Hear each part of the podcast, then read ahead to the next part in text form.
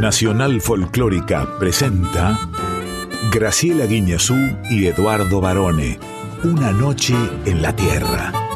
Folclore del tercer planeta.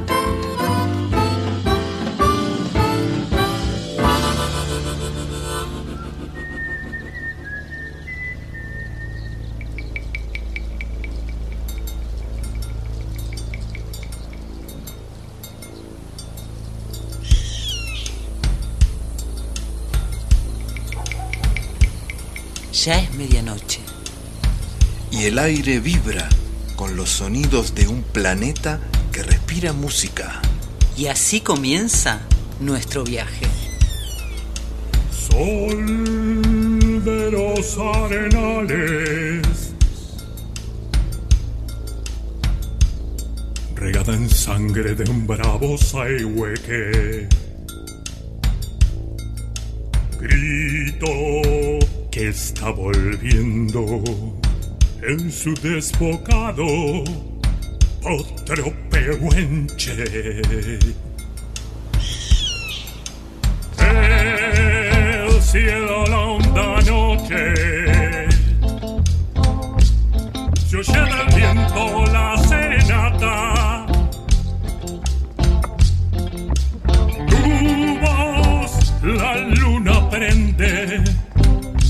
la negra simba de mi araucana.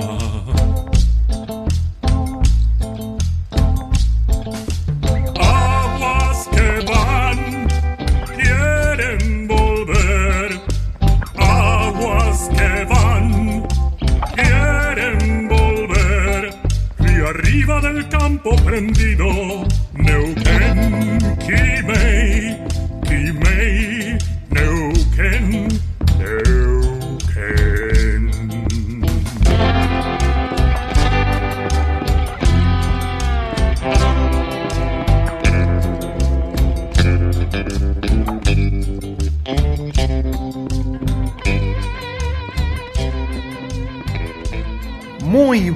medianoche, excelente madrugada, bienvenidas todas, bienvenidos todos. Y aquí nuestra querida compañera folclórica Graciela Inés Guiñazú. ¿Cómo anda? Muy bienvenido también sea usted, estimado Lic Eduardo José Barone. ¿Cómo voy a andar? Feliz, muy bien, contenta. Por supuesto, porque, Exultante. porque estamos en esta radio que es como nuestra casa, que además tiene una historia tremenda esta radio. Yo el otro día se me escapó hablando de acerca de Evita, ¿se acuerda? Que hicimos nuestro humilde homenaje. Y yo decía que ella había hecho radioteatros aquí en Radio El Mundo. Claro, yo no especifiqué. El que no sabe, voy a aclararlo ahora. En este mismo edificio, Maipú 555, funcionó Radio El Mundo. Estaba Radio Antártida también y había alguna otra. Pero es un edificio histórico para la radiofonía argentina. Así que imagínense ustedes qué felices que estamos de estar aquí. Te voy a hacer una acotación con respecto a eso. Justamente. Usted el- no será como Coti, ¿no? En el jurado de Tinelli que acota. Lo pusieron a Coti para que acote, ¿entiende? Sí, a veces acota mal, ese es otro tema. El otro día, el última, la última noche en la Tierra, conversando con Mónica Lizzi, que es nuestra operadora técnica, justamente yo le mencionaba la emoción que sentíamos cada vez que entrábamos a este edificio de Maipú 555. Sí, y yo recuerdo, pero no se me apure, porque usted me dijo hace un rato que no hay que apurarse. Eh, yo recuerdo particularmente las películas, una película de Pepe Iglesias el Zorro que transcurre en esta radio. Y no sé si no hay alguna de Catita ni Marshall, ¿eh? Pero bueno, para mí es como estar en el paraíso, estar acá. Ya vamos a hacer la película de Una noche en la Tierra, pero mientras tanto, Saludamos a nuestra entusiasta audiencia. ¿Por qué son entusiastas? Bueno, porque están esperando toda la semana, nos lo hacen saber en las redes, ¿eh? nos dejan mensajes, sugerencias, desde este mismo momento y durante toda la semana a través de nuestras redes sociales. En el Instagram, arroba Una noche en la Tierra FM 98.7. Y en el Facebook Una noche en la Tierra. nos acompañan Quique Pessoa, la gran voz argentina, en la presentación artística. Nuestro padrino, Hola, soy Chucho Valdés.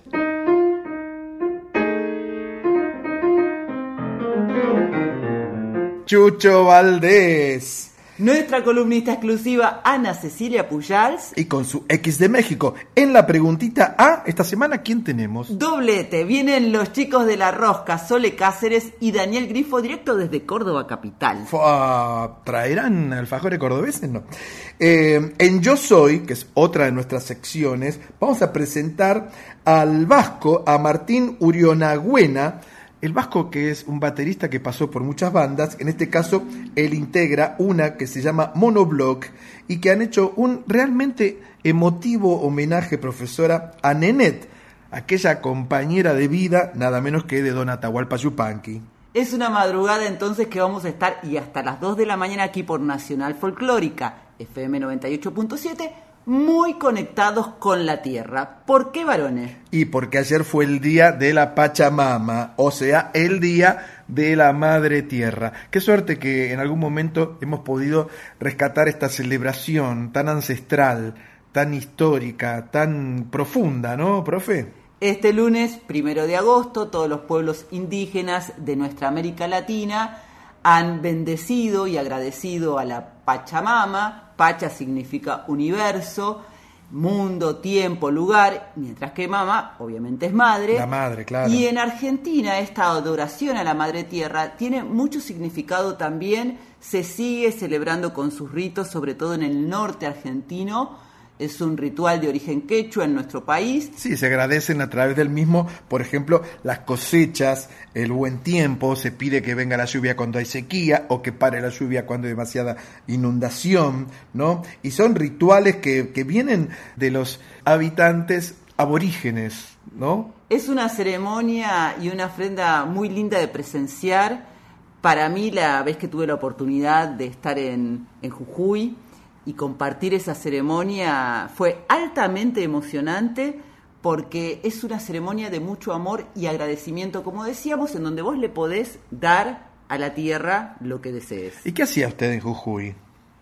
Bueno, fui varias veces a Jujuy. Una de las veces, por ejemplo, gracias a los tequis, pude conocer eh, algunas de estas ceremonias y rituales. Los tequis son amigos suyos, ¿verdad? Eran amigos míos, sí. Ahora hace mucho que no hablo con ellos, pero sí tuvimos una muy linda relación a través de mi profesión, por supuesto, y compartí con ellos el carnaval de Tilcara, que es una hermosura, mm, eh, cuando desentierran el diablo por el carnaval, y también esta ceremonia de la Pachamama, en donde vos podés llevar comida cocinada, alcohol, cigarrillos, hojas de coca, chicha, y lo que vos desees, también elementos en una olla de barro, y lo enterrás para agradecerle justamente a la Pachamama por la fertilidad y todo lo que nos ha dado. En nuestro país es un ritual más que nada de origen quechua o quichua, como se decía también, ¿verdad? Claro, lo comentábamos recién y por eso, varones, esta noche en la Tierra, acompañados por Diego Rosato, Fernando Salvatori y José Luis de Dios, en la puesta en el aire. Y de Mónica Lisi en la operación técnica. ¿eh? Y en la edición de Una Noche en la Tierra, el Lec Barone, todos juntos vamos a iniciar y hasta las 2 de la mañana este viaje especialmente bendecido esta madrugada por la tierra. Profe, si yo le digo, Vae paere che bende, ¿usted sabe de quién estoy hablando? Estás hablando de nada menos que Barbarita Palacios, que va a llegar con Negle Martín, su mamá, y Sonia Álvarez, para presentarnos esta guaraña espectacular, un tema inédito de Egle paere che vende bye bye te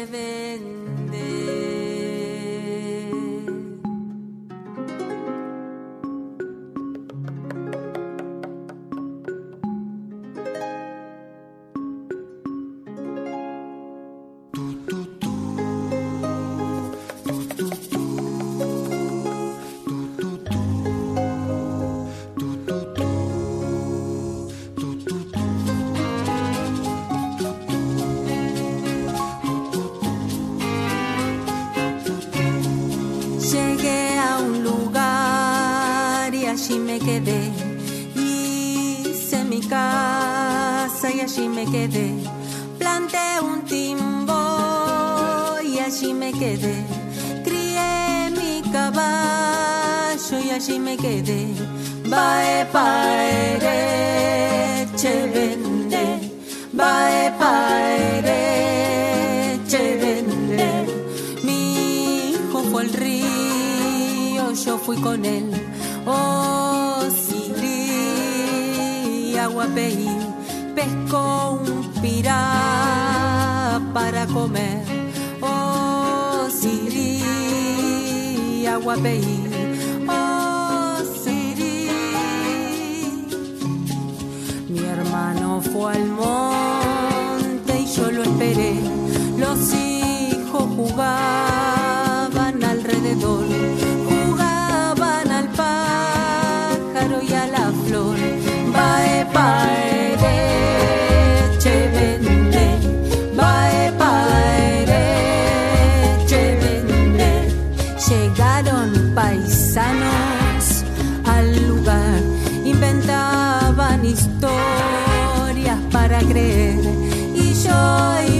iba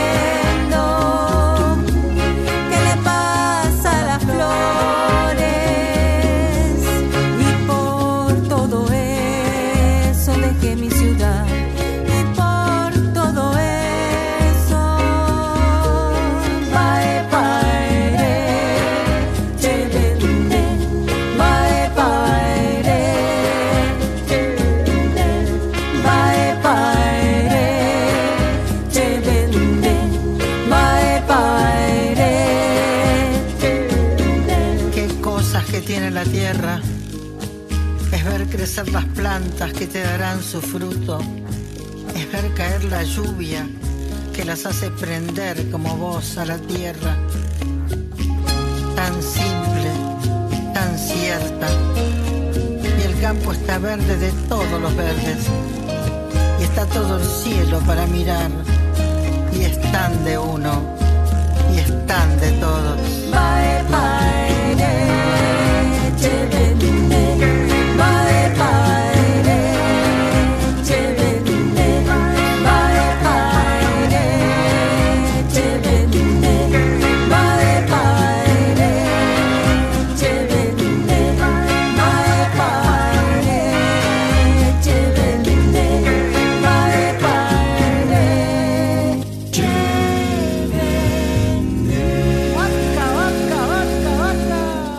Esta canción preciosa, por otro lado, ha producido la unión musical de una madre y su hija. Cuenta un poquito la historia, profe. Vamos a decir primero que se trata de un tema del disco Criolla que está nominado a los premios Gardel Mejor Álbum Folclore Alternativo que se entregan el próximo 23 de agosto. Egle Martin, una gran artista por supuesto. La gran candombera, que fue también actriz, además de cantante y, y compositora. y compositora, sí. Eh, te- había escrito este tema bailable en guaraní, fue grabado por los Huancahuá, pero nunca lo había registrado. Y es la misma Barbarita quien cuenta cómo llega a grabar un, di- un tema de su mamá que ella tenía muchas ganas, pero le daba como vergüenza, pudor, y después de haberlo hecho dice es lo más hermoso que me pudo haber sucedido, porque siempre quería encontrar algo de ella, pero no lo era fácil. La convenció Javier Casalla, que es quien hizo los arreglos, que le ayudó a encontrar esta canción. Egle Martin, presten atención, prestaron atención, es quien estaba en el recitado. Este disco fue producido, es el segundo disco solista de Barbarita Palacios por Gustavo Santaolalla. Claro, porque es parte de la familia Santaolalla. Y en el álbum, que es su segundo álbum, aparecen grandes figuras de la música como la mexicana Julieta Venegas, Micaela Chauque, Fernando Ruiz Díaz, ¿se acuerda de Catupecu Machu? Muy lindo el tema que hizo con él. Sí, la Lula Bertoldi de Eruca Sativa, Emanuel Meme del Real de los Café Tacuba y, eh, por supuesto, su mamá.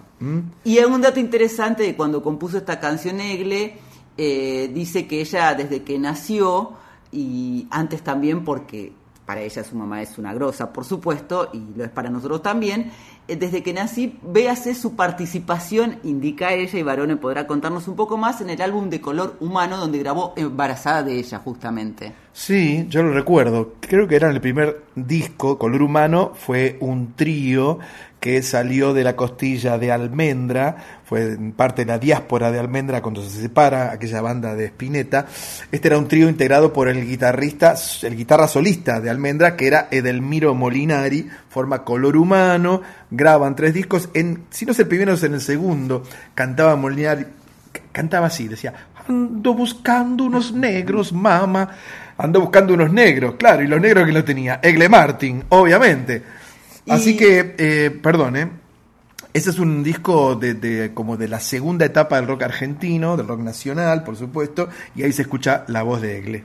Y con Si se va iba a decir, el primer disco de Barbarita ganó el premio Gardel en el 2016 por mejor álbum folclore alternativo, así que mucha suerte para esta premiación que es el 25 de agosto, como contábamos. ¿Sabe? Espere, espere, espere, espere. ¿Usted trajo casco? Sí, Tra- porque trajo tanque de oxígeno. ¿a dónde nos vamos? A la luna yo me voy. ¿Por qué? Porque llegan Toumaní Diabaté, el cubano Elías Ochoa y Basecou Couyaté, Mali y Cuba, nada menos, para hacer... A la luna yo me voy.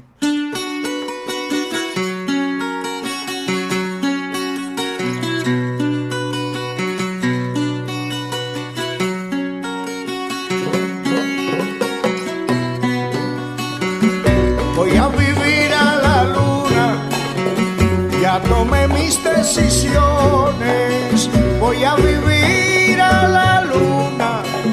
ya tomé mis decisiones. Solo volveré a la tierra cuando me den vacaciones. Solo volveré a la tierra cuando me den vacaciones.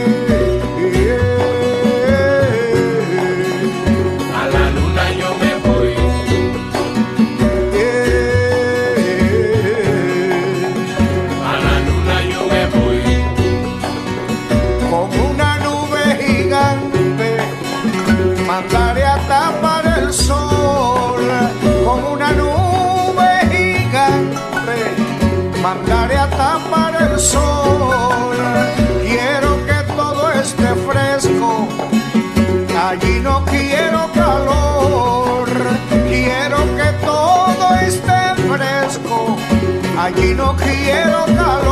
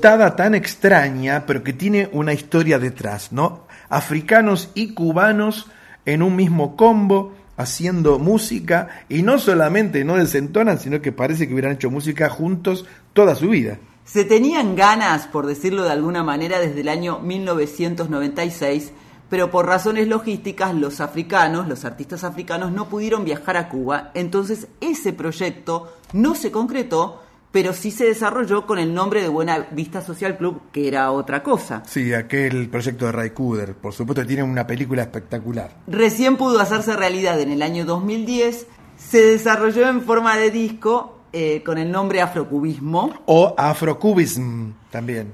Por suerte, en el año 2010, gracias al sello discográfico eh, World Circuit, Sí. Con una increíble formación que incluye, además de a Elida de Ochoa, que por otra parte es el autor de la canción de A la luna yo me voy, Mm. a, bueno, Basecou Cuyate, a um, Yeli Diabate Madi. con- sí, a Diabate como... El grupo Patria, el cuarteto Patria, que es el acompañamiento siempre de... A la. Sana Diabata, Sí. a Madi Diabaté, en fin, todo un grupo de artistas increíbles, muy populares cada uno en su país y que le han dado un vuelo muy interesante a partir de este proyecto y de esta canción que escuchábamos y también escuchábamos esas voces increíbles que se abren. Exactamente, porque para cantar hay que abrir la voz. De esto sabe mucho Sara Kurruchich, ¿sí? ¿Por qué? Porque ella viene de Guatemala, nada menos, y trae un tema precisamente intitulado Abriendo la voz, que está incluido en el álbum Somos de 2019. Esta cantante guatemalteca no tiene desperdicio. ¿La escuchamos? La escuchamos.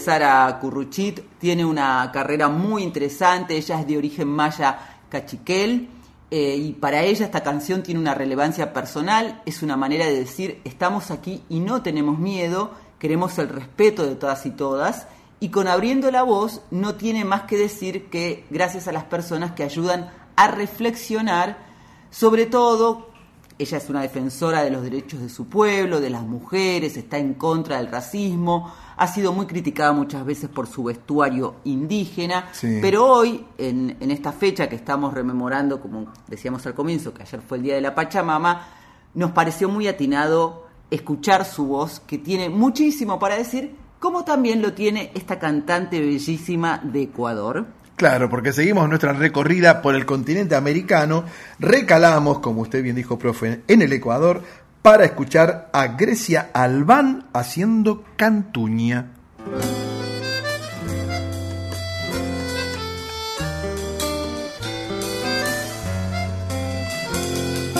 Sigue.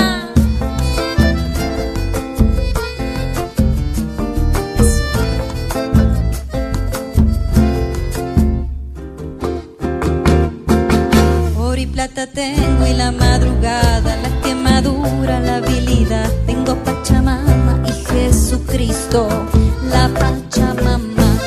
Malo y bueno es el sufrimiento, malo y bueno es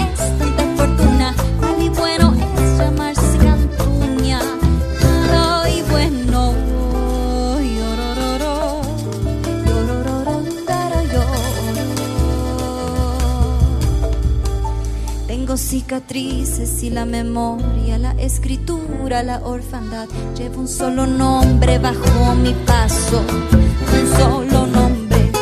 Mi apellido es toro y cóndor, mi apellido es trigo y quinoa, mi apellido es llamas y caballos, mi apellido.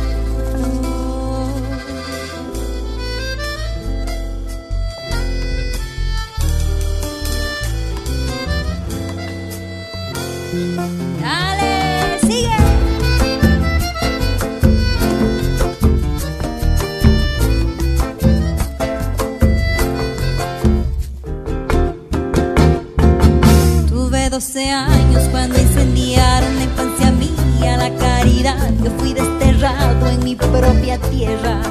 Fui desterrado. Mi destino hallé la retirada. Mi destino hallé la puerta abierta. Mi destino hallé la encrucijada. Es mi destino. La piedra más dura es como almohada y la cancagua espuma es. Tengo una fragua, mi pensamiento es una fragua. Mi mano aprendió a considerar, mi mano aprendió a reverenciar, mi mano aprendió a servir y mandar. Mi mano aprendió.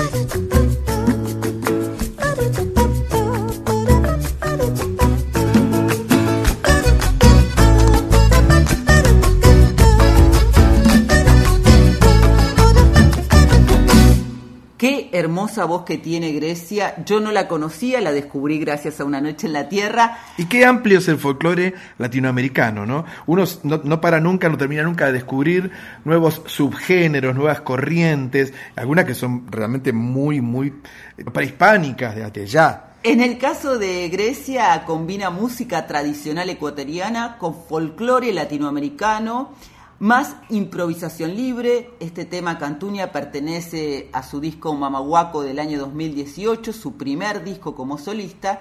Y lo que hay que decir que Grecia está muy influenciada por eh, la música de nuestro país también, vivió cinco años en la Argentina, se enamoró del candombe, por ejemplo, y de todos los sonidos que aprendió aquí, y eso lo vuelca a sus canciones. Exactamente. Bueno, profe, eh, no se me mueva de ahí. ¿Y a dónde va a ir usted todavía? Todavía sigue así con la patita medio renga, ¿eh? Cada día mejor. Cada día mejor. Cada sí. madrugada mejor. Hasta las dos estamos aquí en la folclórica. Una noche en la Tierra. Suena el folclore del tercer planeta con Graciela Guiñazú y Eduardo Barone. En la medianoche del sábado y hasta las 2 del domingo por Nacional Folclórica FM 987. Con X y con ninguna otra letra. No me vengan con otra letra, porque México se escribe con X. Y si hablamos de Anita Cecilia Pujals, tenemos que decir que aquí comienza. Con X de México. Hola, hola, muy buenas madrugadas. ¿Cómo está el público conocedor de Una Noche en la Tierra? Hola Edu, hola Graciela.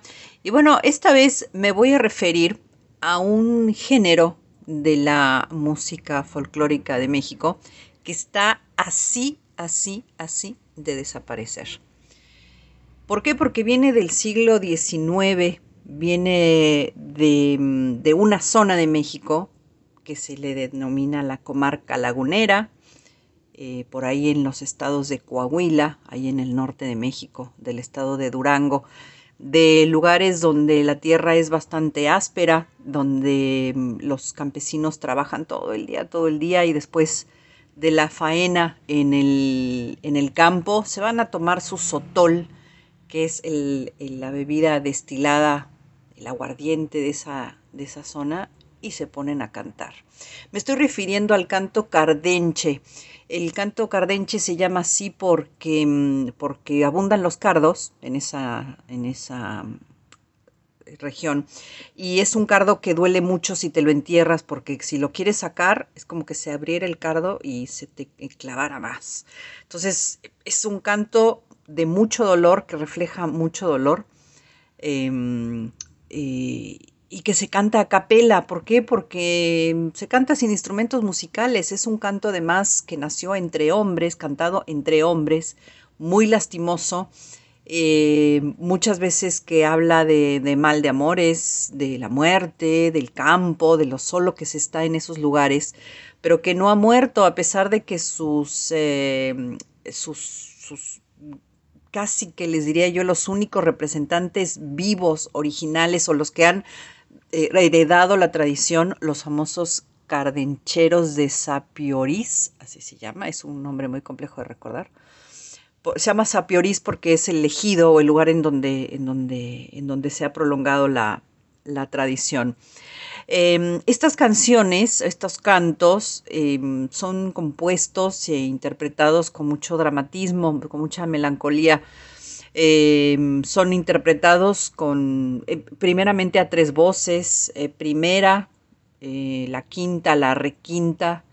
Em, es es, complicado, lo van a escuchar ahora, pero lo que decíamos al principio, que está en peligro de, de- extinción, porque ya a los jóvenes aparentemente no les, no les interesa mucho este único grupo, los cardencheros de Sapiorís, eh, Guadalupe Salazar, Antonio Valles, Fidel Elizalde y Genaro Chavarría ya grabaron un par de discos, ya se presentaron en foros nacionales e internacionales y han tratado de que sus hijos, sus nietos y más gente de la, de la zona aprenda o, o- o continúe con la tradición, pero les ha costado porque dice que no se concentran, no, no les interesa, ya, ya pasó, y en realidad mucha gente joven de esa zona más bien se va de ahí y se va a buscar la vida en otros lugares mucho más prósperos.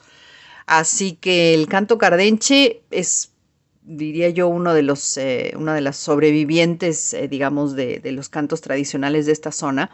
Yo los voy a dejar con una, con una, un- una canción que es, eh, que es muy típica de este, de este grupo cardencheros de Sapiorís, que se llama Prisioneros.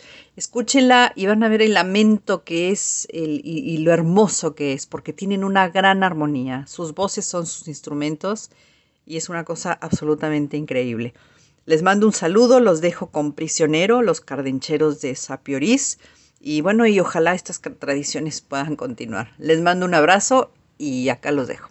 Prisionero que a los puertos dicen que me han de llevar por una joven que quiero, pues cuando la he de olvidar, yo la guardo hasta que venga de San Juan de Mezquital. Abandonar a un amor que no paga mal. A mí me causa dolor y sentimiento también que se lleven a mi prieta cuando la volveré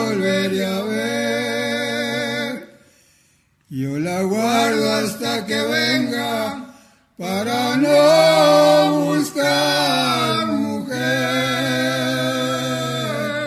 Imposible es abandonar a un amor que se quiere bien. A mí me causa dolor y sentimiento también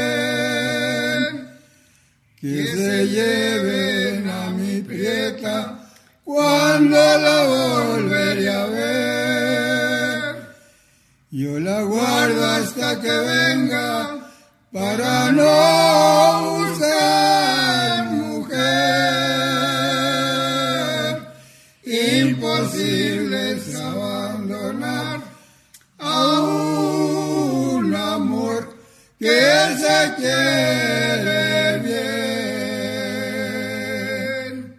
Qué interesante toda esta historia que acaba de relatar eh, Anita Pujals, porque esto nos está presentando por primera vez, por lo menos en nuestro programa, a los cardencheros de Sapiorís.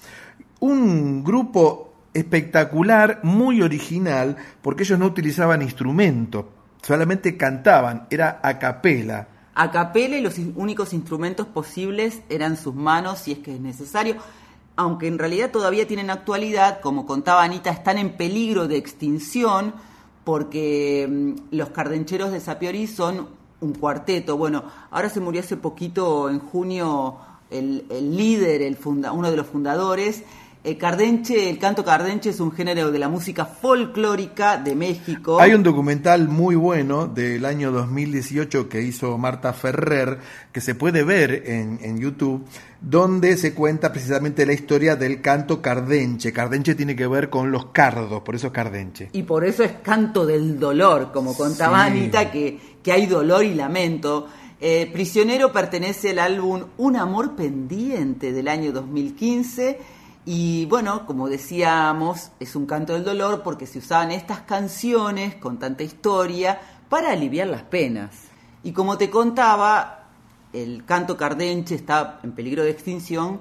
Porque porque con la muerte de Fidel el 4 de junio pasado se otra vez el cuarteto ahora quedó sin un integrante y nada menos que a uno de sus fundadores. Y te propongo entonces que brindemos por ellos y brindemos con un sotol como dijo Anita Pero por supuesto que sí.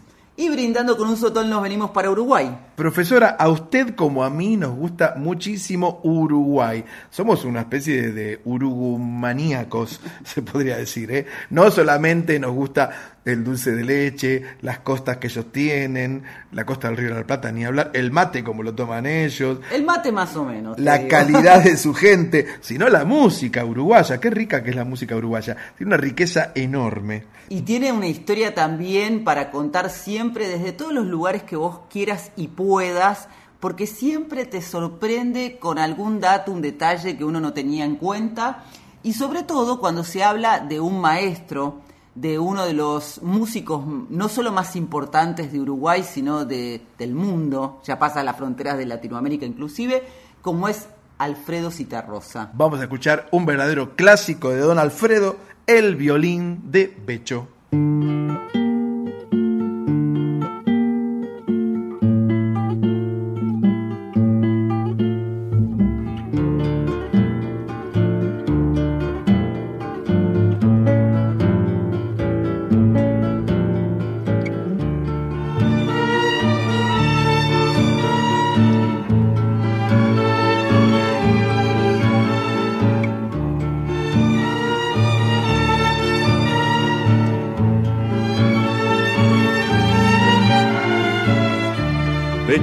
Toca el violín en la orquesta, cara de chiquilín sin maestra, y la orquesta no sirve, no tiene más que un solo violín que le duele.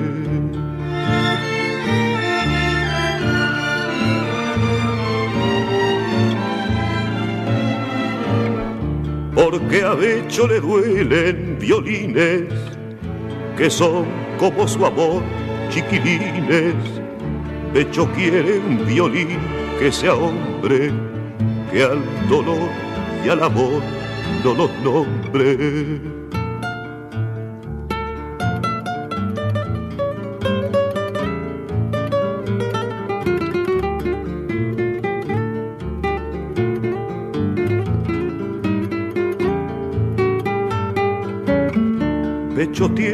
Violín que no ama, pero siente que el violín lo llama por las noches como arrepentido. Vuelve a amar ese triste sonido.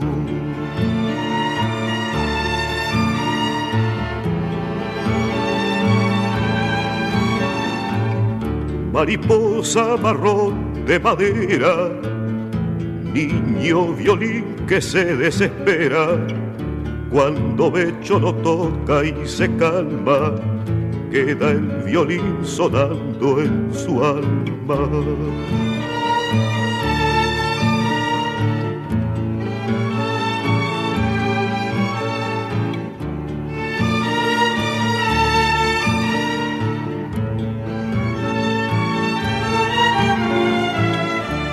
Porque a Becho le duelen violines que son como su amor, chiquilines. Becho quiere un violín que sea hombre, que al dolor y al amor no los nombre.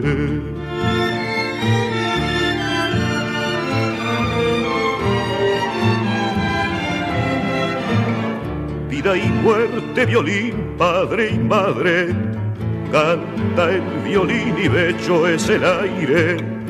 Ya no puede tocar en la orquesta, porque amar y cantar eso cuesta.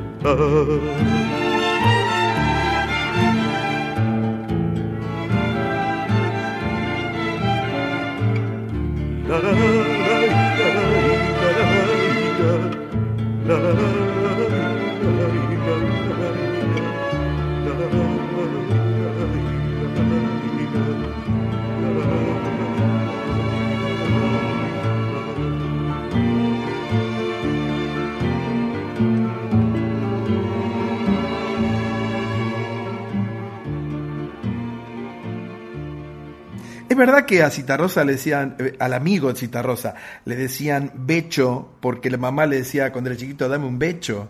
Así parece, se ha, han investigado mucho, porque había personas inclusive, por supuesto no uruguayas, o jóvenes de, de, no, de, que es de donde es oriundo el Becho, que creían que era un personaje de ficción de Citarrosa y no un violinista verdadero al que Citarrosa quería y admiraba muchísimo. Cuyo nombre real era Carlos Julio Eismendi, ¿no? El vasco Eismendi. le El vasco, sí señor. Así que hay muchas personas de las nuevas generaciones que creían que esta historia era inventada por eh, la gran creatividad de don Alfredo, pero en verdad existió un violinista muy virtuoso que tocó en todo el mundo, con todos quienes quiso, pero eligió su lugar en el mundo en Uruguay. Y el, el gran Alfredo lo que hizo fue contar la historia de este hombre en una canción. Dice que cuentan que el Becho era tan buen violinista que podía al mismo tiempo tocar el violín y jugar con el gato de Citarrosa. Eso se cuenta. Quizás fue un mito, pero bueno, seguramente sucedió. Y de Alfredo Citarrosa, que vamos a decir? El cantor, el padre de la milonga, el que cambió para siempre a la música uruguaya, que asombraba con esa voz gutural y a la vez cálida, ¿no? Sí, por supuesto. El nombre de nacimiento era Alfredo Iribarne. Él había tomado el apellido de la mamá. Y cuando la madre se casó años después con un argentino, le dio este hombre su apellido y por eso se fue conocido como Alfredo Citarrosa. Cantautor, poeta, escritor, locutor y periodista, una de las figuras más destacadas, como decíamos, de la música popular, no solo de su país, sino del mundo. ¿Usted por qué vino con su vestido azul? Porque estoy de estreno, varones. Ajá, cuénteme. Vine así porque me avisó la, la amiga cordobesa Pauli Di Parlo, la flautista, ¿te acordás? Sí, claro. Nos envió este estreno del Sindicato de Borrachos de la Basto. ¿Se llaman así? Sindicato de Borrachos de la Basto. Qué gracioso. Y han hecho, si bien suelen tocar temas propios, decidieron hacer un cover de una canción famosísima del programa televisivo tel- eh, Floricienta, ¿te acordás? Sí, por supuesto. Llega un estreno a Una Noche en la Tierra. El sindicato de borrachos del Abasto haciendo Mi vestido azul.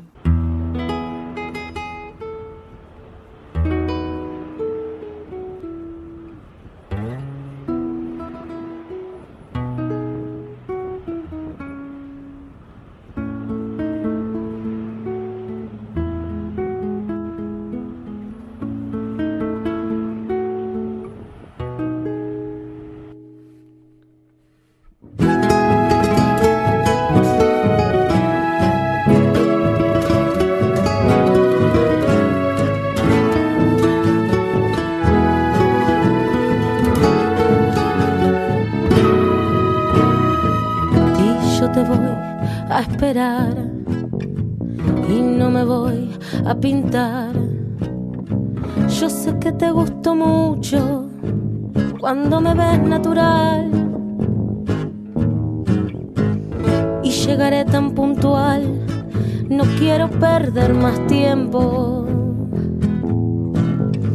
Cada segundo que tardas es un beso que te resto.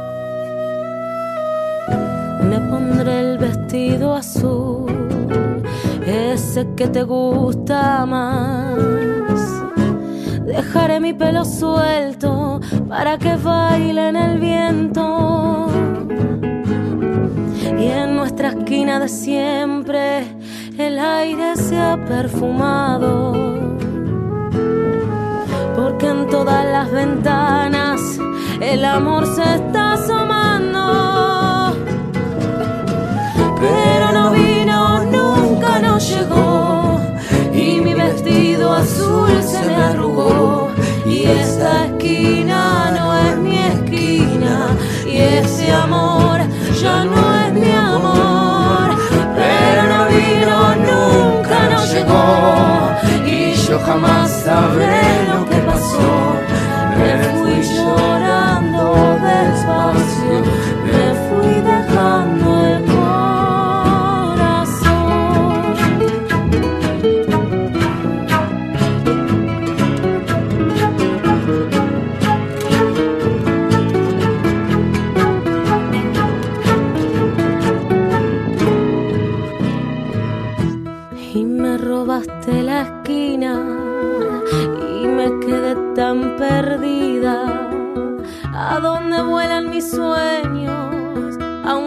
callejón sin salida y me quité mi vestido que tanto te gustaba.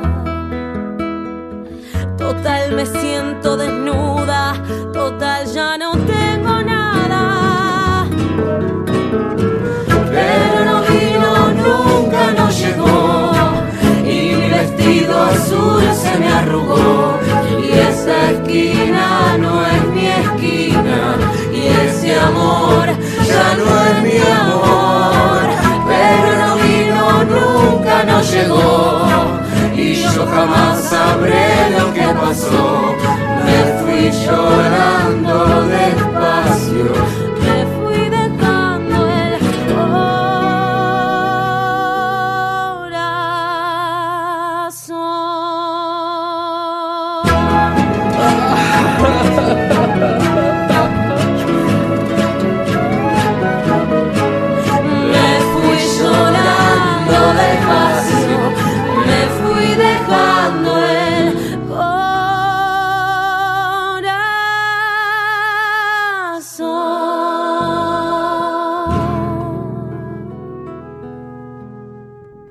que son. Sí, son y además muy buenos músicos, ¿eh? muy muy buenos, suenan muy bien, eh, la parte cantada es espectacular y el video realmente pueden buscarlo en YouTube, los va a divertir muchísimo. Eh, un soplo de aire fresco en la nueva música de Argentina. Cuando le preguntamos a Pauli por qué se llaman sindicatos de borrachos del abasto con su tonada cordobesa, contestó, porque todos somos del abasto, todos estamos viviendo en esa zona, es un barrio aquí de la ciudad de Buenos Aires. Ellos se definen como un quinteto bohemio y arrabalero, nacidos en las callecitas porteñas que vienen a recordarnos que la vida es tango y carnaval, pasado y presente, amor y desamor. Todo muy lindo, profesora, pero ¿qué pasó con nuestro juramento? Hasta las 2 de la mañana se mantiene intacto, varones, mientras estemos en una noche en la Tierra. Claro, porque ahora llegan desde El Salvador el trío Cuscatlán, una de las voces románticas más importantes de ese país. ¿eh? Es un trío formado por José Inocente Molina, Nelson Alexander Pérez y Moisés Rodríguez, que ellos hacen serenatas así como era a la vieja usanza. ¿eh? Y en esta canción, por supuesto, le realizan un homenaje al gran Julio Jaramillo. Llegamos entonces para conocerlos y escucharlos. Nos fuimos a El Salvador haciendo nuestro juramento.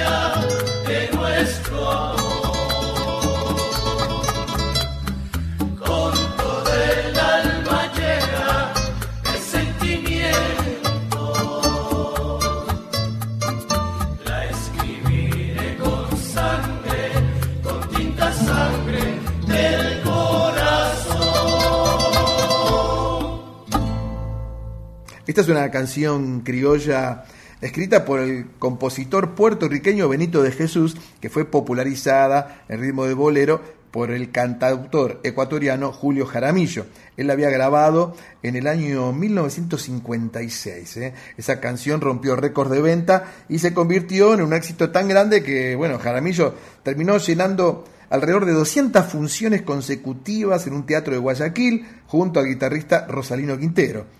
Es decir, que de los románticos del Salvador pasamos por, los, por un ícono de la música ecuatoriana y quiero hacerte una salvedad aquí, varones. Salve, salve, salve.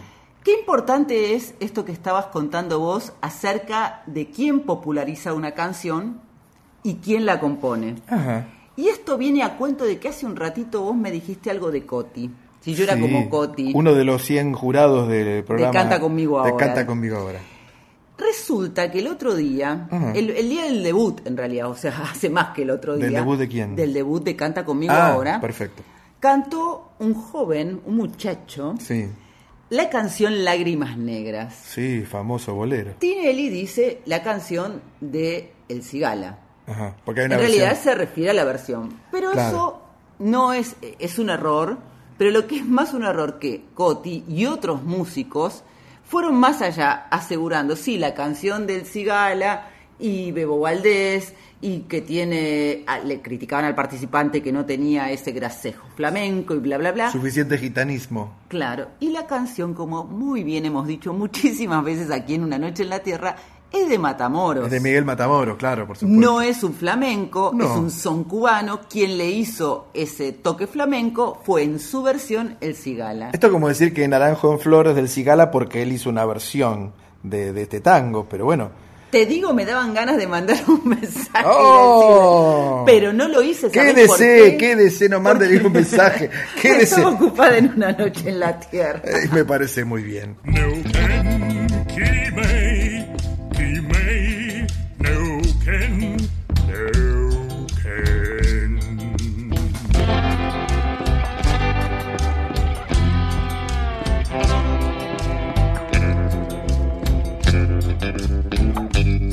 Una noche en la Tierra, folclore del tercer planeta, con Graciela Guineazú y Eduardo Barone. Profesora, se armó la rosca. ¿eh? ¿Qué es la rosca? Cuando dice se armó la rosca, ¿no? ¿Cómo me gusta esta sección, la preguntita A y mucho más cuando nos lleva en vuelo directo a Córdoba capital? Sí, tenemos allí grandes amigos, cordobeses, por supuesto, músicos desde ya, que llegan para presentarnos y contarnos quiénes son, la rosca y por qué hacen la música que hacen.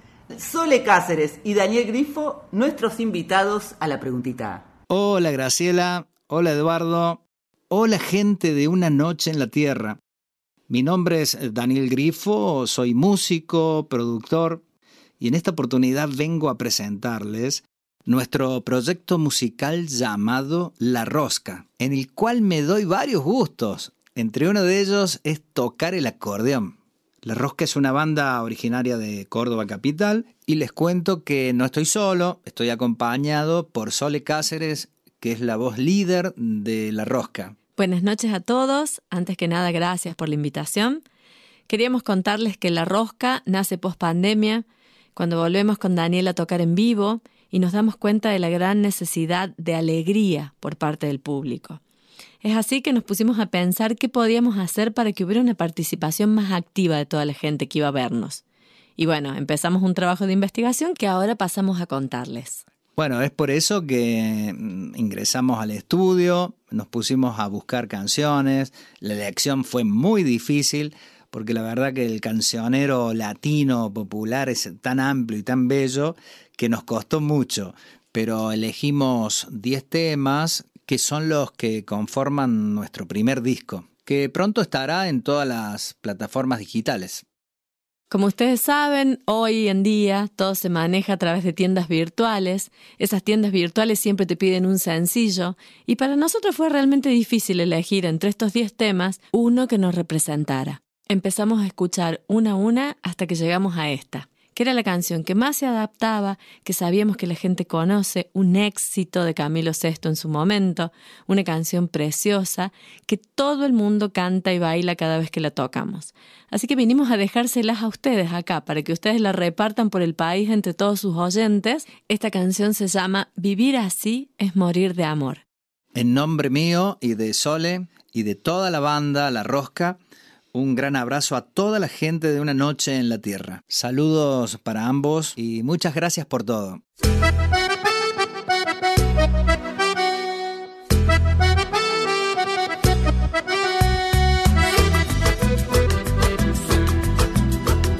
Siempre me traiciona la razón y me domina el corazón. No sé luchar contra el amor.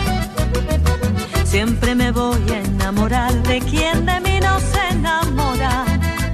Y es por eso que mi alma llora. Y ya no puedo más, ya no puedo más. Siempre se repite esa misma historia. Ya no puedo más, ya no puedo más.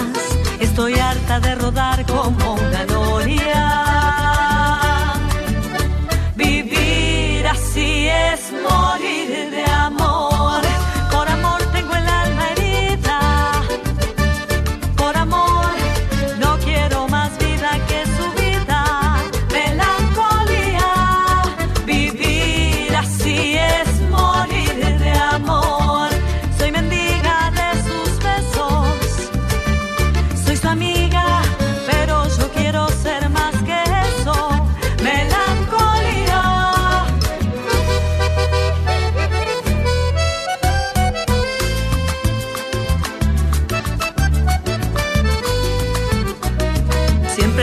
De mi ser, mi serenidad se vuelve locura y me llena de amargura.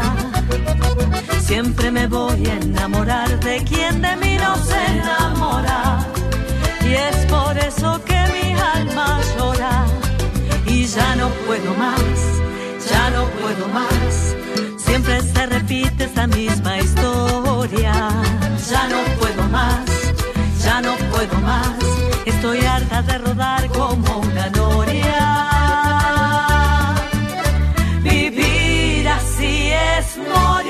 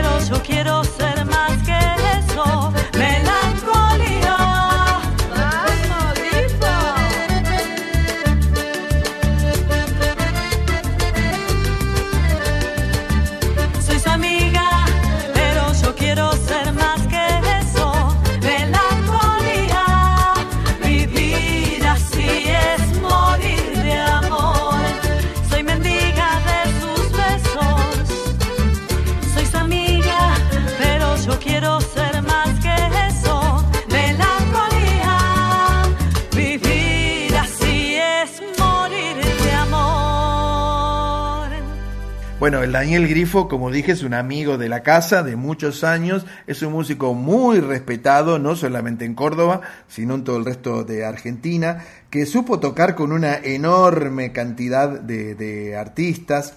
Eh, siempre muy alegre, Dani Grifo, siempre con buena onda, esa gente que nunca dice que no, siempre está dispuesto, atento, muy laburador. Y en este caso, él armó un, en principio es un dúo con un grupo de acompañamiento y el dúo lo completa por supuesto con la Sole Cáceres, esta cantante también cordobesa, y ambos han logrado un producto que además de musical es energético y alegre, ¿verdad? Eso es lo que a mí me gusta. Escuché varias de sus canciones, Vivir así es morir de amor, que es una canción de Camilo Blanes, que Sí. no es otro que el cantautor español Camilo La que acabamos de escuchar, claro. la que acabamos de escuchar. Tiene ese ritmo de chamamé o algo así, chamamé tropical, Sí. bien camperos, son festivos, cada video que ellos hacen genera un clima muy alegre y súper contagioso.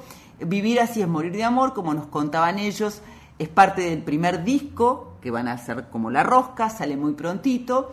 Y lo que a mí me gustaba, por ejemplo, de lo que contaba Daniel, que acá se dio unos gustazos. Por Sí, ejemplo, sí, tocar claro. el acordeón, porque él es músico. Él es tecladista, es pianista, tecladista, organista, puede tocar toda clase de teclados, sintetizadores, lo que sea, porque es un prestigioso, como dije, un prestigioso músico y además es sesionista, pero se dio el gustazo de colgarse la acordeona y ahí se lo ve feliz y contento. ¿eh? Se lucía mucho en este tema el acordeón. Eh, su estilo, su repertorio, el de la mm, el de ellos de la rosca incluye folclore, mucho folclore, pero sobre todo aunque una canción originalmente no sea folclórica, como el caso de Vivir así es morir de amor, que en realidad es una balada, ellos le imprimen esa sonoridad moderna y personal y, Y hacen algunos covers también, como en este caso. Y hay- y hacen un cover de Joaquín Sabina que es para alquilar balcones. Vamos a confesar, varones, que en realidad nosotros queríamos poner el de Sabina em, porque es un tema que nos gusta. Sí, a mí me gustan los dos temas. Esto de Camilo esto lo cantaba cuando era niño. Yo fui niño, profesor. Pero ellos eligieron este, porque el tema de Sabina en realidad se los recomendamos, está en YouTube. Hoy todo viste que, eh, que, que está en YouTube, es así. El tema que les recomendamos es Si nos dieron las 10, que además tenía una historia preciosa, pero también la de Camilo Sesto la tiene. Y los dos videos son eh, muy lindos, son muy alegres, muy vistosos, muy bien producidos. ¿eh? Mm. Se ve que ahí detrás eh, hay una mano productora, debe ser la de Dani, obviamente. Sole Cáceres formó parte de proyectos musicales independientes, fue parte del espectáculo infantil de Piñón Fijo como corista, con él grabó seis discos, recorrió el país, trabajó como coristas con muchos artistas y a partir de 2012 comenzó su proyecto solista en el folclore, que grabó un disco Valle y después se encontró con Daniel Grifo y ahí comenzó todo. Exactamente. Bueno, cuando quieran escuchar música alegre, eh, divertida y con toda la energía, ya saben, La Rosca. Y también cuando quieran escuchar música alegre, divertida, folclórica de su país, en este caso de Paraguay, te invito a escuchar a Cumbre Bohemia. Que llegan para hacer Mava y Queré para y me.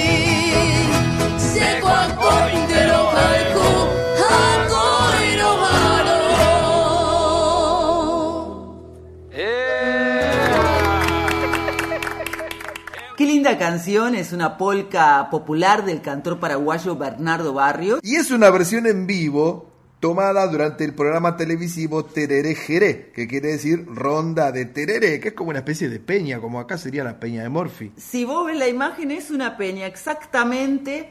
eh, la grabaron en el 2019, eh, un programa en vivo de la televisión paraguaya, Eso por dije. supuesto, y está incluida en un disco eh, que se llama En Vivo. Ahí no pensaron mucho. No. Y ya habíamos hablado un poco de la polca paraguaya, un poco bastante, me parece, en otras noches en la tierra, contando que es un género de música popular bailable. ¿Sabe cómo se le dice en guaraní? ¿Cómo se le dice en guaraní? Purajei. Purajei. Vamos a bailar purajei. Sí, ellos además le ponen la, eh, a la polca le ponen la K para despegarse un poco de la polca europea, lo aclaran siempre, Sí, porque en realidad no guarda ni tiene ninguna relación de ritmo, armonía, contrapunto, ni nada Sí. con la, la europea, por ejemplo la polaca. Y hay muchos subgéneros y variaciones de la polca paraguaya, entre ellos la polca sirirí, el quiré, la polca popó, la polca canción, la polca balseada, la polca jecutú, el purajé yajé, por y ejemplo. la galopa que no sé si lo dijiste y vamos a recordar porque esto sí me acuerdo muy bien que lo hemos mencionado en otra noche en la tierra que el 15 de septiembre en Paraguay se celebra el día de la polca Sí. Muy bien, profesora. Dicho lo cual, nos vamos a volver a nuestro propio país para regresar con el folclore nativo de nuestra región. Porque llega Lorena Carpanchay que nos trae... coplas salteñas Cuarentena, dora pena, dora pena. Si te he dicho que te quiero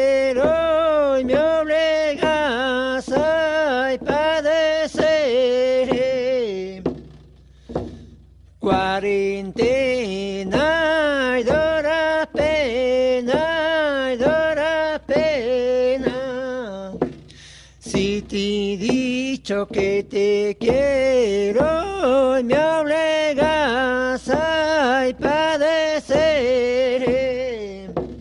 Y una vida no más tengo y por tela de, de perder.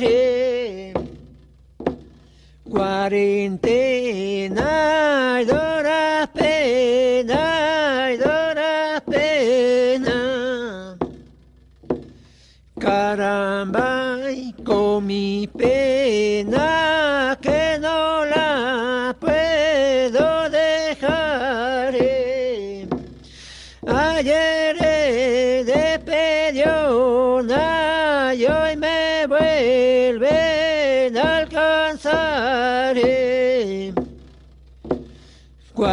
Cuarentena,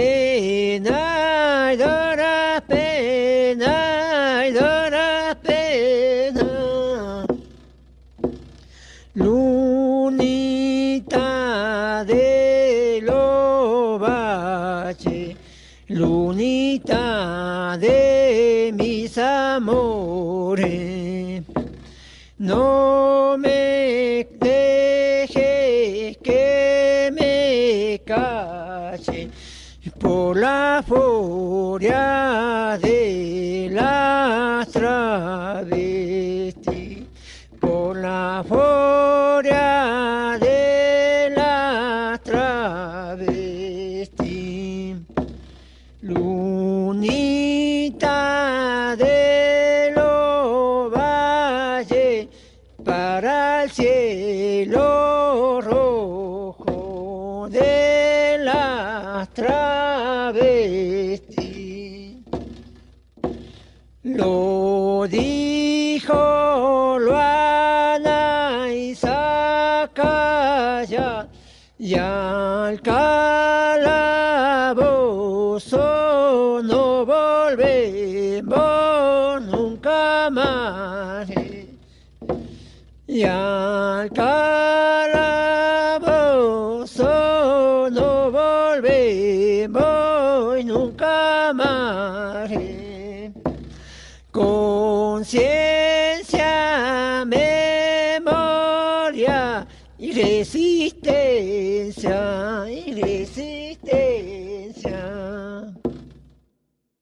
personaje increíble que es Lorena Carpanchay, la primera mujer trans coplera de los valles calchaquíes, que fue descubierta de alguna manera por eh, Susie Shock, ¿sí? Nuestra compañera de la folclórica. Nuestra compañera. A mí Lorena Carpanchay me parece una artista hermosísima.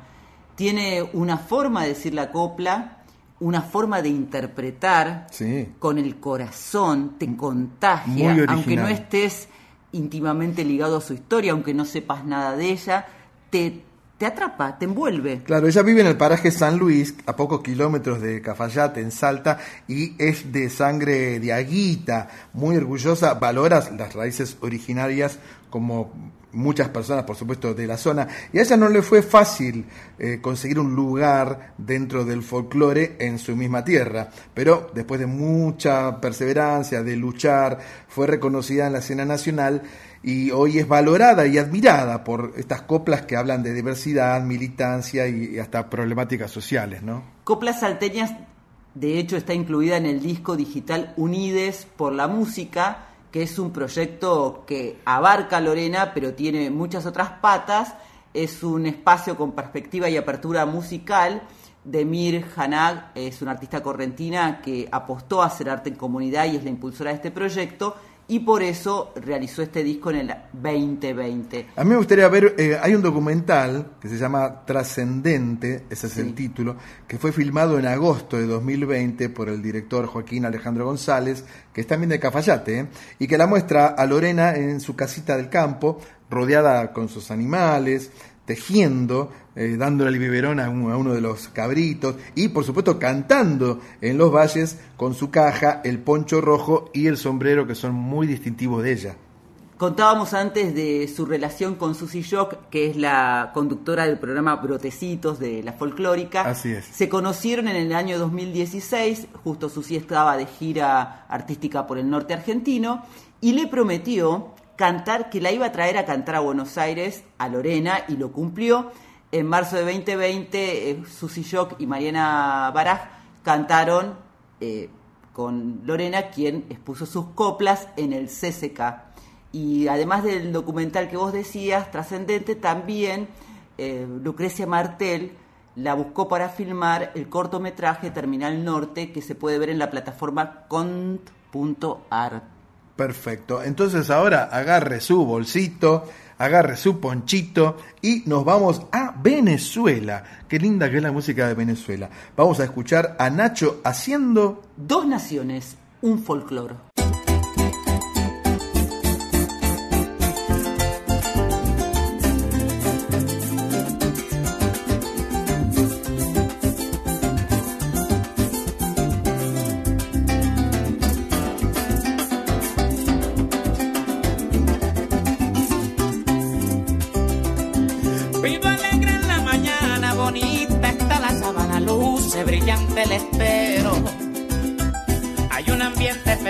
Y es suficiente motivo para emprender lo que quiero. Y pueda libre volar mi espíritu aventurero y atravesar la lejura del horizonte llanero.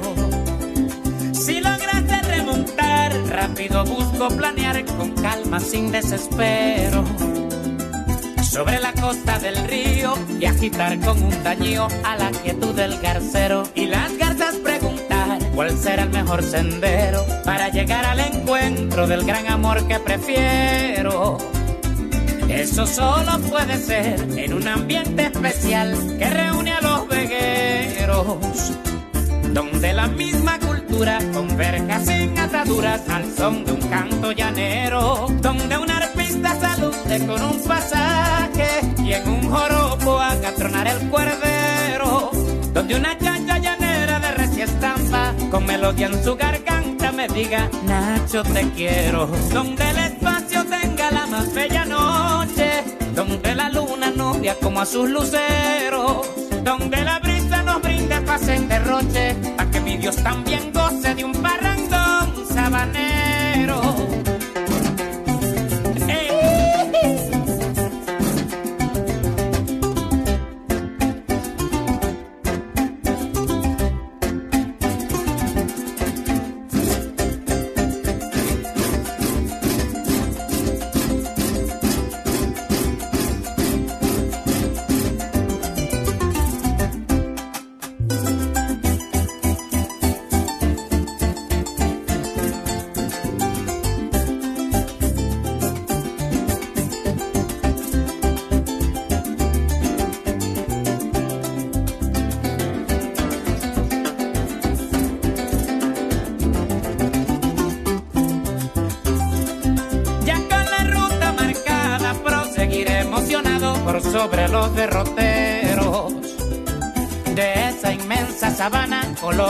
Venezolana que no conoce linderos. Allí reina la igualdad de propios y forasteros que valoran las costumbres cual dolientes herederos.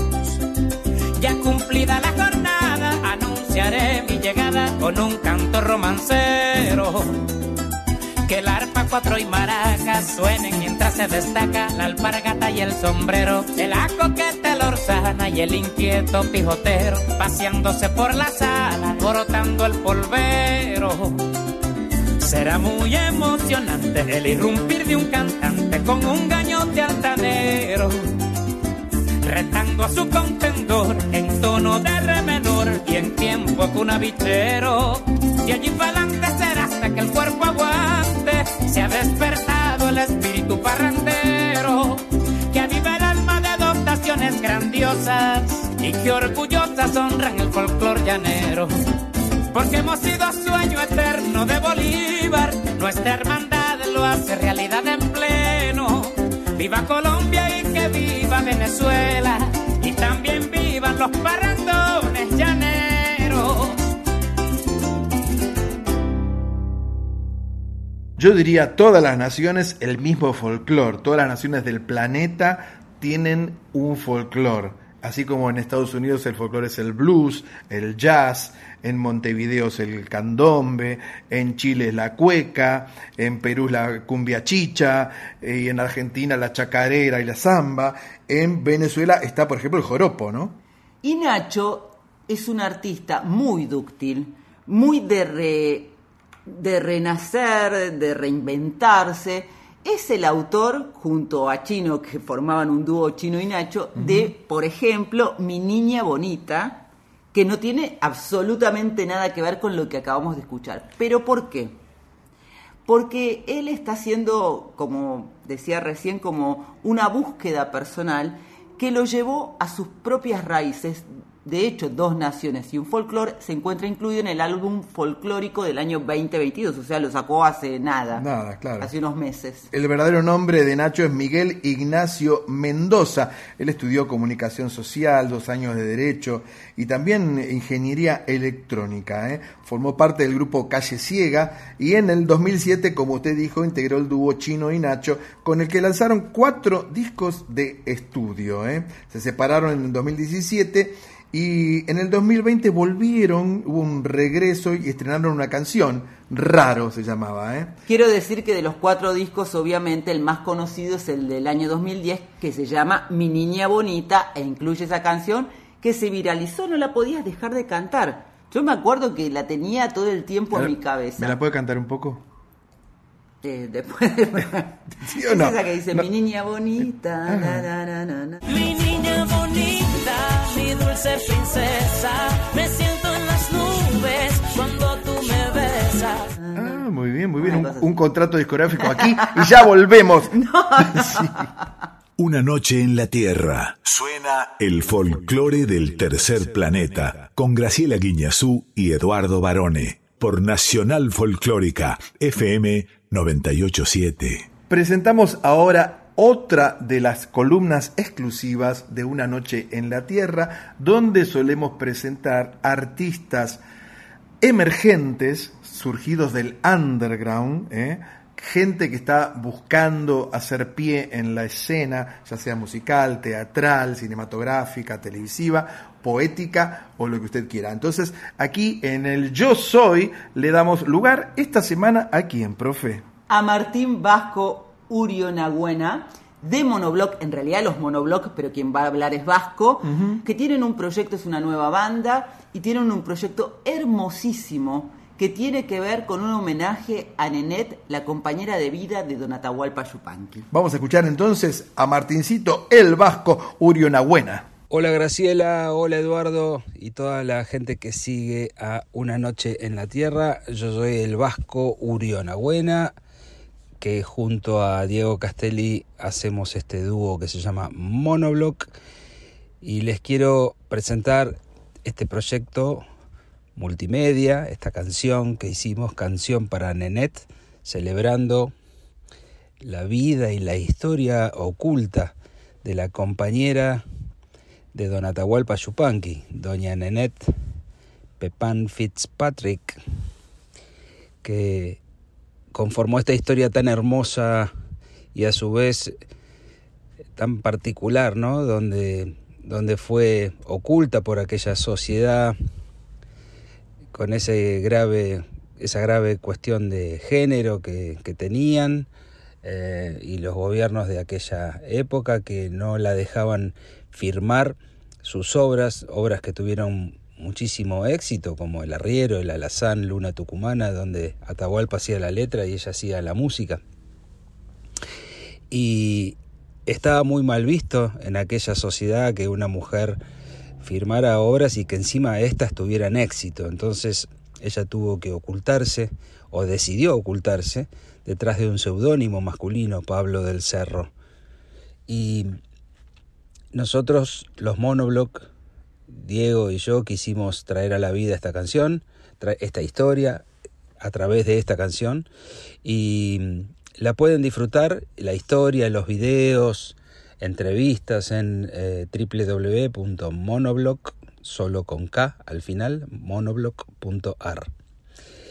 Y ahí van a encontrar toda la información y toda la data para que la disfruten. Es un proyecto eh, muy hermoso donde eh, participa Ricardo Moyo tocando un ibo y un arpa judía, un bargan, y mm, músicos bolivianos del altiplano, eh, Juan Pablo Esquerra en teclados, y Diego y yo, los monoblock. Y esto fue mm, además adornado, tocado la canción por el mismísimo hijo de Don Atahualpa y Doña Nenet, el Coya Chavero, tocando la mismísima guitarra de Don Atahualpa sacada de la vitrina del Museo de Cerro Colorado en Córdoba. Y como si esto fuera poco, a su vez todo eso fue mezclado y masterizado en los estudios Abbey Road. Así que que lo disfruten. Edu y Graciela, les mando un fuerte abrazo y a toda la gente de Una Noche en la Tierra disfruten este hermoso proyecto que hace historia sobre la vida de Doña Nenet. Canción para Nenet, de Monoblock.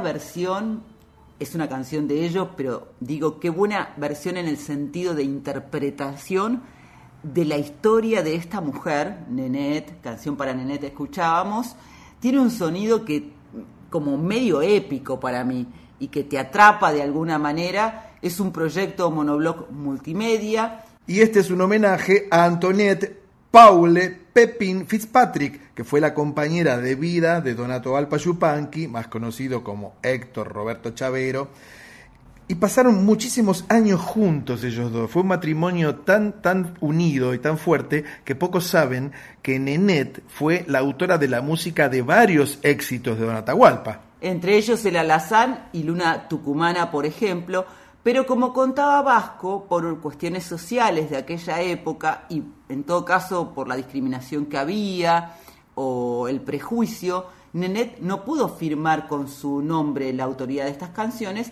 y aparecía mencionada en la coautoría con el seudónimo de Pablo del Cerro por uno de sus nombres, Pauli, y por el Cerro Colorado, que era el lugar en el mundo de ellos dos en la provincia de Córdoba, que sigue funcionando allí como centro cultural y como museo, gracias al arduo trabajo del hijo de Donata, Roberto Colla Chavero, con quien hemos hablado muchísimas veces y que participa de esta canción para Nenet con la guitarra. Sí, nada menos que con una de las guitarras históricas de Donata Hualpa. Yo le quería contar que Nenet, que nació eh, en, en, Canadá, en verdad, parte del territorio canadiense, después con su familia se mudaron a Francia a poco de comenzar la Primera Guerra Mundial y, por supuesto, cuando estalla la guerra, eh, terminan radicándose Nened eh, con su hermana en Buenos Aires e integrando una compañía de baile. ¿eh?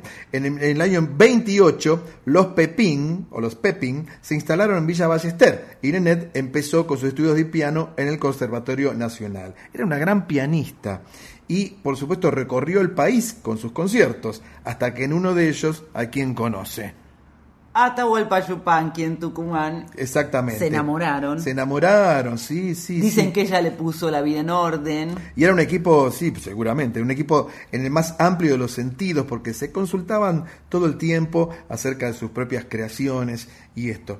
Como usted dijo antes, Nenet es autora de la música de la Lazán, de Luna Tucumana, etc. Participan, quería decirte y recordar, en esta canción para Nenet, además de Martín Vasco Urienaguena en la batería y percusión y Diego Castelli en guitarra, es decir, los monobloc, Roberto Colla Chavero, como decíamos, Ricardo Mollo, Claudio Ponce, Armando Alvarado, Juan Pablo Esquerra.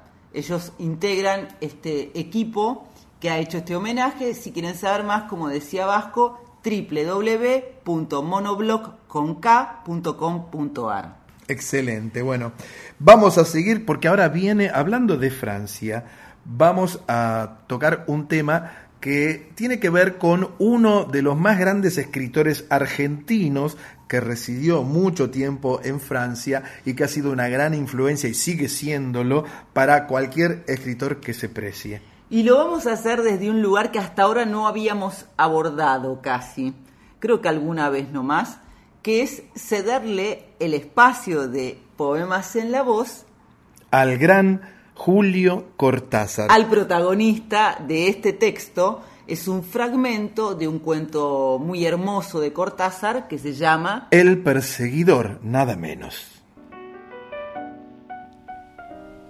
Dede y Arbucaya han venido a buscarme al diario y los tres nos hemos ido a VIX para escuchar la ya famosa, aunque todavía secreta, grabación de Amoros.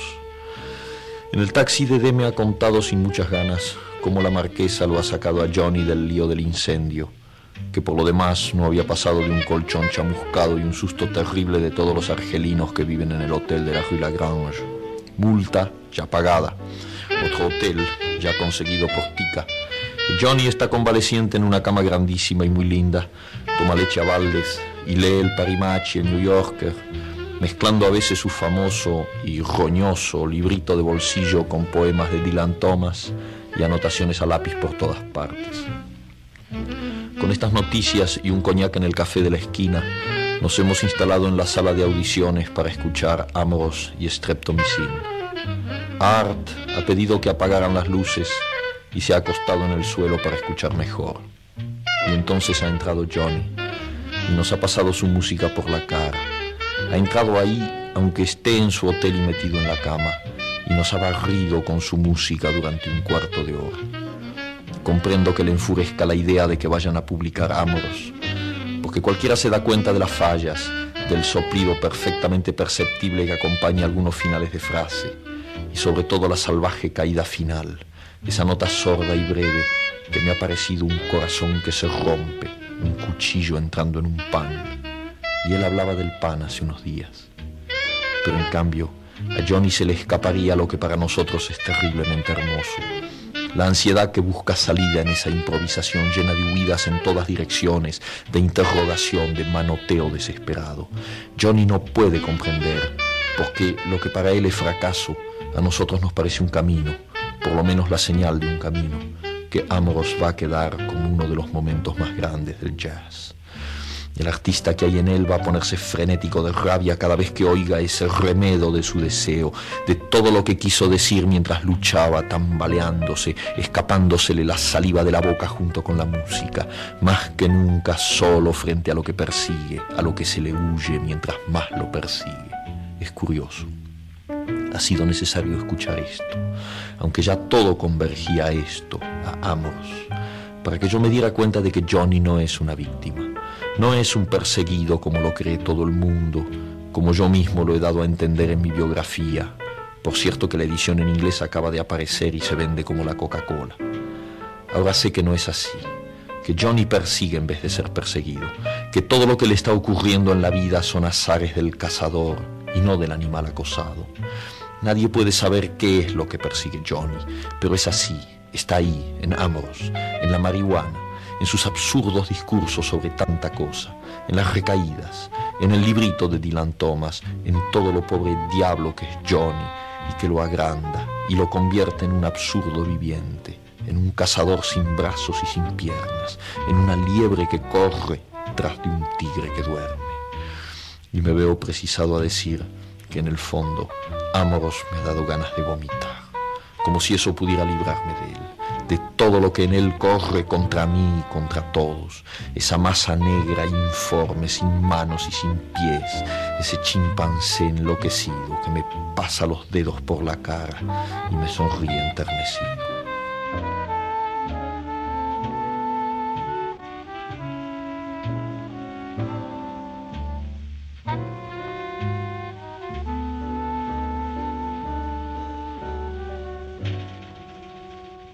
¿Sabes, varones, que lo escuché una y mil veces y no me canso de escucharlo porque tiene una voz tan inconfundible, arrastra la R como afrancesado, pero a su vez tiene un claro acento argento. Sí, y la música que escuchábamos de fondo, por supuesto, es la del gran Charlie Parker, este saxofonista estadounidense de jazz, que era uno de los ídolos de Julio, ¿no? Y tiene toda una explicación porque el perseguidor que es un cuento publicado por Julio Cortázar en 1959, se cruza, como muchas, muchas, en muchas ocasiones, su obra literaria con la música porque tiene como eje al jazz y como inspiración a Charlie Parker.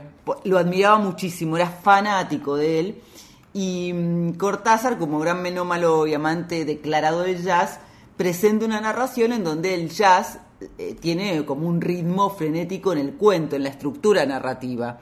E incluso, bueno, hay quienes dicen que uno de sus personajes, el perseguidor, precisamente, es Charlie Parker. Sí, dicen que Cortázar se inspiró en la biografía de Charlie Parker, que incluso eh, en el epígrafe del cuento se lee una frase que dice in memoriam y hay dos letras, las siglas C y P, que corresponderían a Charlie Parker, que como dije era uno de los músicos más prestigiosos del jazz, pero además un ídolo para Julio Cortázar. En este fragmento que leía Cortázar se puede uno imaginar de qué trata este cuento, que por supuesto lo recomendamos.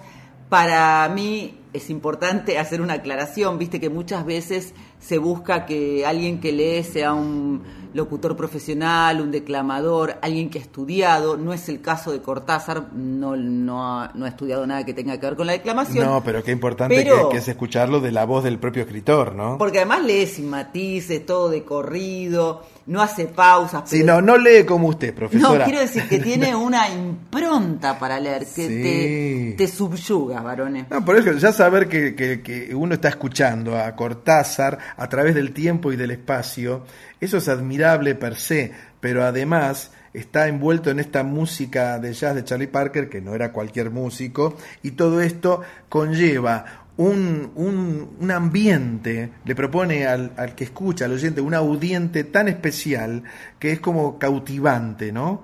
Por eso quería hacer esta aclaración, que a veces no, no importa qué sos, sino cómo ofreces tu corazón, en este caso en un texto. Exacto. Y así también... Profe, usted, estoy medio ¿tra- ¿trajo un pañuelo usted? Iba a decir, y así también... Sí. Vamos a tomar nuestros pañuelos.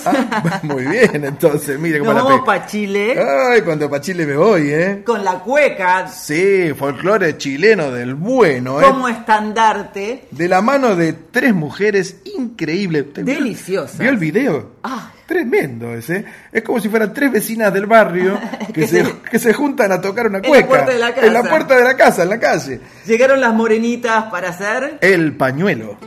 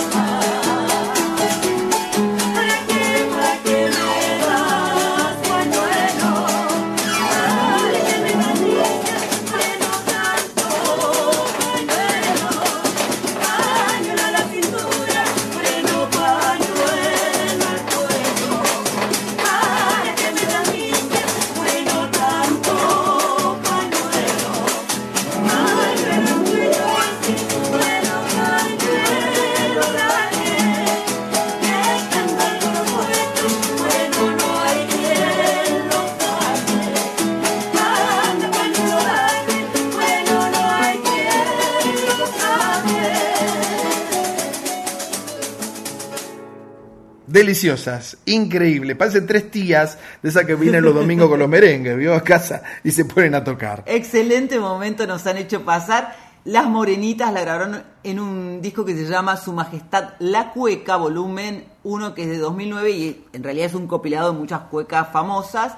Y este es un trío histórico. Sí, tienen muchísimos años de existencia. Quien permanece todavía en el trío es una de sus fundadoras, que es Chabelita Fuentes, que es la que toca el arpa, pero se fue renovando. Hoy integran también Fanny Flores en el tormento y Emilia Ramírez en la guitarra.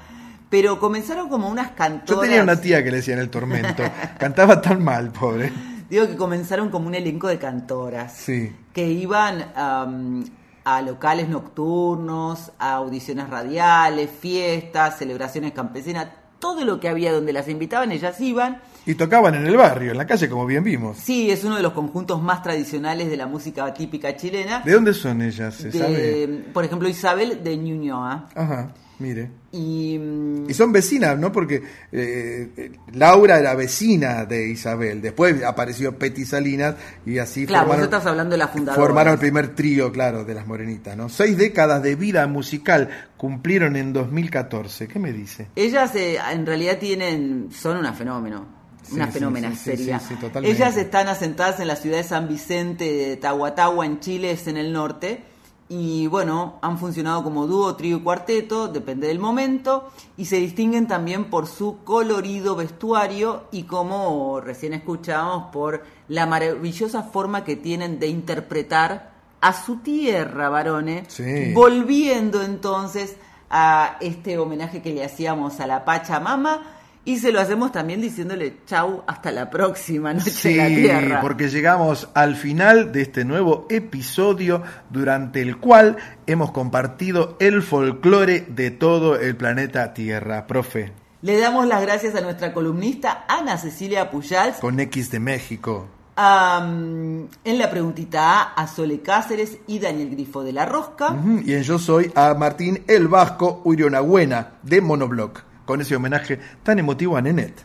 Agradecemos a nuestros compañeros Diego Rosato El Tano Fernando Salvatori. y José Luis de Dios en la puesta en el aire. A Mónica Lisi en la operación técnica, a Darío Vázquez por el podcast que está disponible no solamente en la web de Radio Nacional, sino también en Spotify. ¿eh? En la edición de Una Noche en la Tierra, Yo, el Morenito. el Lick Barone. Muchas gracias a nuestra audiencia muy talentosa, fiel Cariñosa, y cariñosa sí. por acompañarnos. Seguimos toda la semana en nuestras redes sociales. Sí, en Facebook es Una Noche en la Tierra. El Instagram, arroba Una Noche en la Tierra, FM 98.7.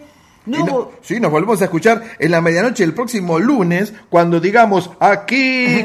Ah, no, eso no, eso es otra cosa.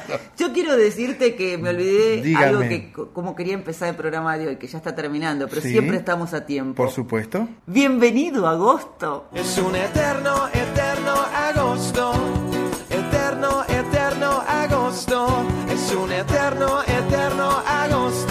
Estamos en agosto, me decir Oh, eso. muy bien, claro. Bueno, nos claro. vamos a encontrar aquí la próxima medianoche de lunes, ya madrugada de martes, hasta las 2 en Nacional Folclórica FM 98.7. Y nos vamos escuchando esta versión exclusiva de Kimei Neuquén a cargo de Tijuana No Responde con Flavio Casanova, que la pueden encontrar, por supuesto, en Spotify. En realidad nos vamos, pero no nos vamos, varones. No te muevas de la folclórica, porque ya viene Nacional Guitarras. Con Ernesto Snager. Yo le voy a pedir a, a Ernesto que me pase algunos tips, algunos trucos en la guitarra, porque es un tipo que toca la guitarra espectacular. Sí, participa, vos sabés que de muchas versiones de canciones que hemos pasado, Ajá. después leyendo la artística Está. completa, sí. Sí, claro, gran músico que siempre lo llaman. Es un excelente músico, así que les recomendamos se queden escuchándolo. Nosotros, varones, Nos vamos, profesora, pero siempre volvemos, como dijo el gran Aníbal Troilo. ¿Cuándo me fui de esta radio? que tengas una hermosísima semana. Usted también, profe. Nos volvemos a escuchar. Chao. Chao.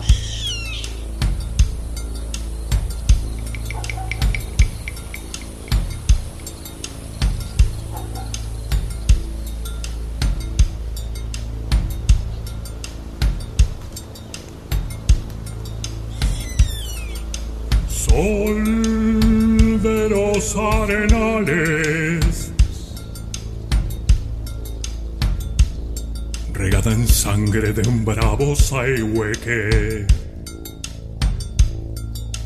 Grito que está volviendo en su desbocado otro pehuenche. Cielo la honda noche. Se oye del viento la serenata.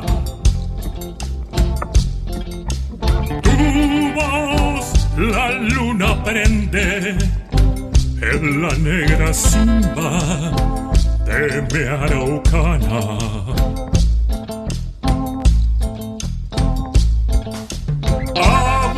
Que quieren volver. Aguas que van, quieren volver. Río arriba del campo prendido. Neuquén, Kimei, Kimei, Neuquén, Neuquén.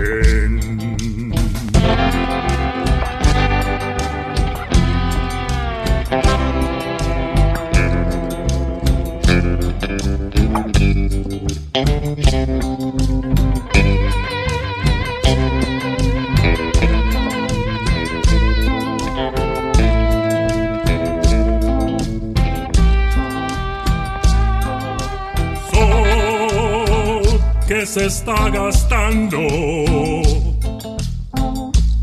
en piedras lajas y turbias corrientes. Beso la sombra india que vuelve crecida de un sueño verde. Ya madura el por el agreste vientre de tus bardas. Quieren rayen dormirse, tiemblan sus entrañas enamorada.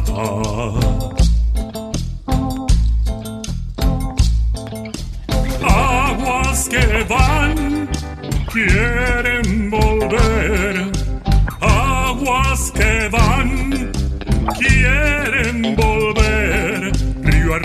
del canto prendido, Neuquén, Quimei, Quimei, Neuquén. Neuquén, Quimei, Quimei, Neuquén. de los arenales, de los arenales,